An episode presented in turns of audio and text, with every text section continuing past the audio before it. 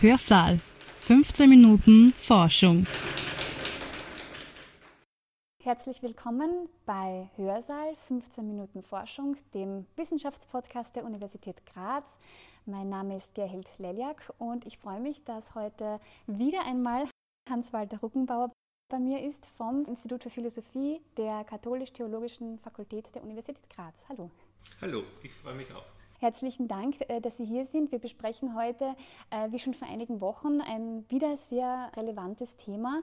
Heute geht es um ein ganz aktuelles Urteil, das in den nächsten Tagen veröffentlicht wird. Und zwar geht es um das Urteil des Verfassungsgerichtshofes.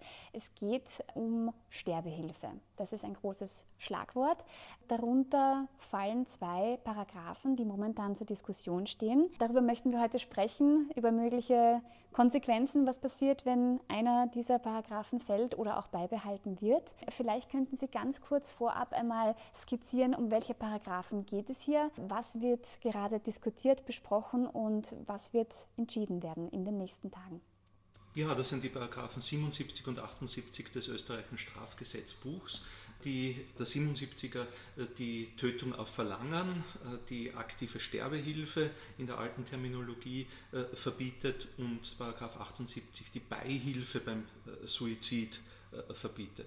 Und das sind zwei unterschiedliche Phänomene auch im großen Kontext der Sterbehilfe. Als frei verantwortlichen Suizid versteht man darunter, dass äh, Menschen nicht die volle Zeit ihrer schweren Erkrankung ausschöpfen wollen und ihr Leben frühzeitig äh, beenden wollen, frei verantwortlich, ohne Druck und sozialen Zwang von außen. In der momentanen Situation haben ja vier Antragsteller, darunter sind zwei Schwerkranke und ein Arzt, ähm, dem VfGH um die Aufhebung äh, dieser Bestimmungen des Strafgesetzbuches ersucht, weil sie diese beiden Paragraphen als verfassungswidrig sehen. Sie sagen, sie wären gezwungen, entwürdigende Verhältnisse zu erdulden oder eben auch, um diesen Wunsch nach selbstbestimmtem Lebensende, ähm, um diesen Wunsch zu erfüllen, müssten sie ins Ausland fahren zum Beispiel. Und das kann für diese Antragsteller nicht der Sinn der ganzen Diskussion sein.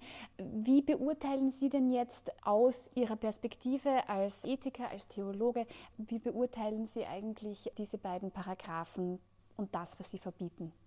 Ja, also aus der ethischen Sicht sind zumindest drei Dimensionen äh, zu unterscheiden. Das eine, und darüber äh, verhandelt der Verfassungsgerichtshof, ist die rechtliche äh, Dimension, die strafrechtliche Sanktion von bestimmten Handlungen.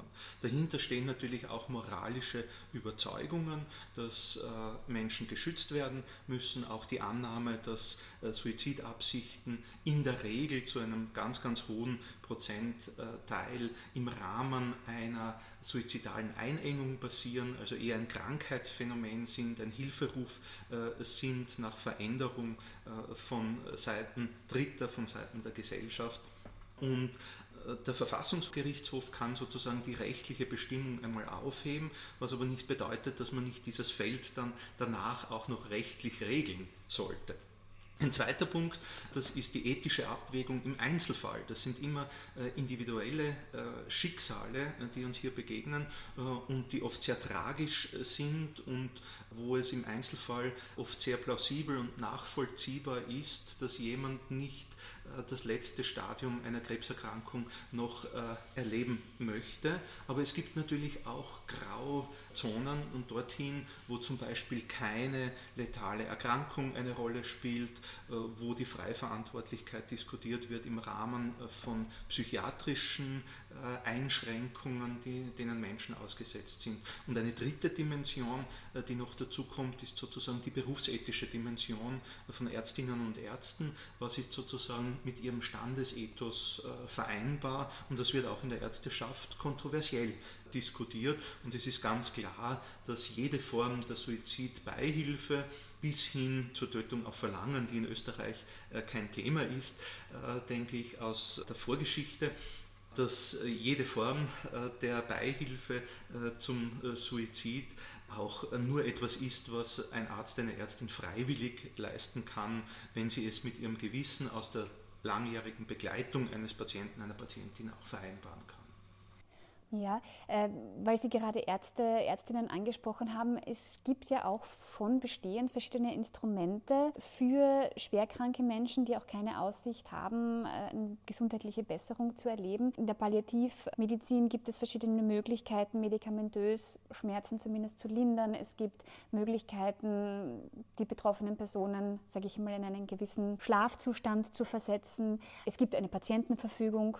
Also es gibt verschiedene Instrumente, die diesen Bereich, sage ich einmal, schon berühren. Können Sie verstehen, dass verschiedene Player in diesem Bereich, wie zum Beispiel Vertreter des österreichischen Behindertenrates, davor warnen, hier die sprichwörtliche Büchse der Pandora zu öffnen und zu sagen, wenn wir das erlauben, dass Mitwirkung am Selbstmord erlaubt wird, dass wir dann ganz schnell in eine Diskussion kommen, welches Leben ist wert und welches ist unwert. Das zeigt jetzt eigentlich schon den Begriff, den Sie verwendet haben. Selbstmord, auch das Strafgesetzbuch spricht ja noch von Selbstmord. Das ist eine Begrifflichkeit, die heute eigentlich schon überholt ist, weil sie eine Wertung enthält. Der Mord ist die Tötung, die man verurteilt und äh, deswegen spricht man von Selbsttötung oder Suizid. Äh, aber selbstverständlich, es, es rührt an ein Tabu, es rührt an äh, das Tabu der, der Tötung. Hm, natürlich ist es einerseits Aufgabe der Politik, es ist Aufgabe der Ethik, es ist Aufgabe der Gesellschaft, mit äh, Grenzen umzugehen, Grenzziehungen vorzunehmen und Gebrauch von Missbrauch zu unterscheiden.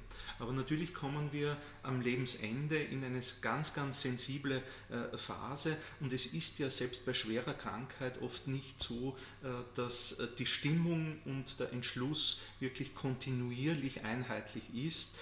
Sie haben es angesprochen, dort wo eine gute Palliativversorgung besteht, Palliativcare als ganzheitliches äh, Konzept, wo gute Hospizstruktur da ist, nehmen nachgewiesenermaßen auch die Wünsche nach äh, einem vorzeitigen Lebensende ab. Dennoch, es gibt für eine ganz schmale Bandbreite von hochtragischen Lebensschicksalen auch die Situationen, wo selbst beste äh, medizinische, beste soziale äh, Betreuung und Begleitung in dieser Lebensphase einfach unerträgliche äh, Zustände nicht bessern kann, wo auch Schmerztherapie immer noch auch an Grenzen kommt. Und dort ist es meines Erachtens im Sinn einer individuellen ethischen Abwägung durchaus nachvollziehbar und legitimiert definierbar, äh, dass Menschen diesen Wunsch äußern und es eigentlich ein Zeichen äh, des Respekts äh, und der Wertschätzung ist, diesen Weg mit den Menschen noch mitzugehen und sie zu begleiten und sie nicht zu nötigen, jetzt irgendeine gewaltvolle Suizidvariante zu wählen, sofern sie gesundheitlich noch in der Lage sind, das zu machen oder ins Ausland zu fahren und sich in der Schweiz Hilfe zu holen.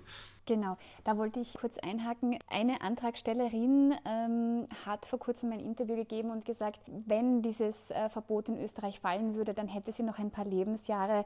Andernfalls müsste sie sich jetzt, solange es ihre Krankheit noch erlaubt, in die Schweiz begeben, weil sie eben ihren Leben ein Ende setzen möchte. Meine Frage wäre jetzt, ähm, wie relevant kann denn ein Verbot sein, wenn ich einfach die Landesgrenze überschreite und dann betrifft es mich nicht mehr?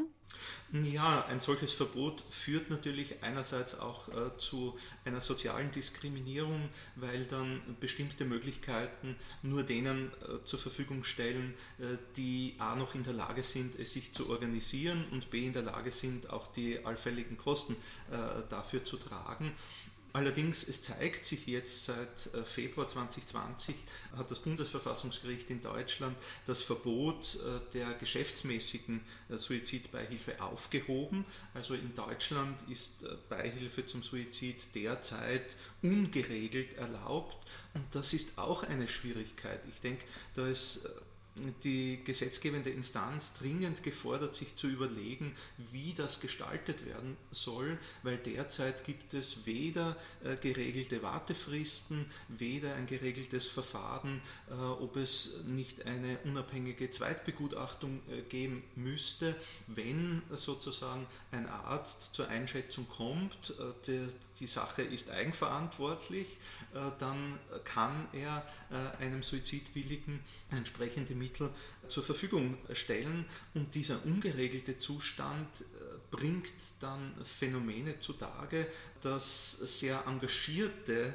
äh, suizidhelfende Mediziner, die es auch äh, vereinzelt gibt, eben sozusagen die Doktoren für Sterben werden. Das können wir gesellschaftlich nicht wollen. Es geht darum, äh, wenn wir diesen Schritt einer Liberalisierung gehen, dass das Prozedural auch gut eingebettet ist. Da gibt es Möglichkeiten von Ethik-Konzil, dass eine Gruppe sich mit einer Fallgeschichte beschäftigt, von Zweitgutachten von Wartefristen, von Eingrenzungen auf wirklich das Lebensende, auf eine zu Tode führende Krankheit und nicht nur den äh, sogenannten äh, Bilanzsuizid. Es ist klar, jede Grenzziehung schafft auch wieder Grenzfälle, wo man sagt, das ist vielleicht jetzt gerade für die eine Person wieder ungerecht, äh, die darf die andere nicht. Mm, aber auf der anderen Seite ist es so ein sensibles Feld, dass es meines Erachtens schlimm wäre, wenn man hier einfach in die Nichtgeregeltheit kippt und dort dann sozusagen auch den ganzen Wildwuchs hervorruft, den dieses sensible Feld auch mit sich bringt. Mhm. Ich würde gerne von Ihnen wissen, wie würden Sie eventuelle Konsequenzen einschätzen, wenn jetzt Paragraph 78 in dem Fall Beihilfe zum Suizid fällt und auch wenn es beibehalten wird? Ja, also wenn der Paragraph 78 äh, fällt, äh, dann denke ich, ist ein dringlicher Handlungsbedarf äh, da, diese Konstellation am Lebensende, diese Konstellation des Suizidwunsches auch äh, zu regeln. Das heißt, damit spricht der Verfassungsgerichtshof aus, dass Suizidhilfe kein Straftatbestand ist, aber mehr ist damit überhaupt noch nicht geregelt.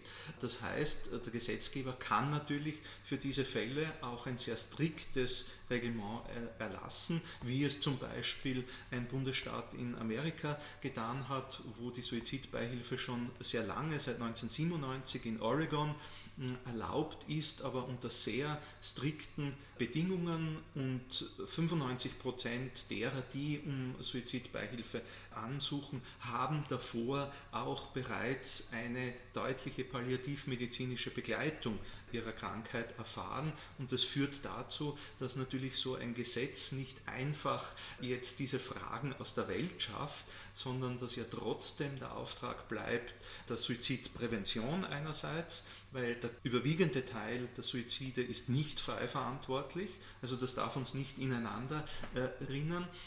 Und auf der anderen Seite auch die Verpflichtung, Bedingungen zu schaffen, dass Menschen, die eine schwere Krankheit haben, Menschen, die an Demenz erkrankt sind, Menschen, die hochaltrig sind und dadurch Einschränkungen erfahren, möglichst lange Bedingungen, gesellschaftliche, soziale, medizinische Bedingungen vorfinden, um ihr Leben entsprechend entsprechend der Rahmenbedingungen noch in einer akzeptablen Qualität, für sich selbst akzeptablen Qualität führen zu können.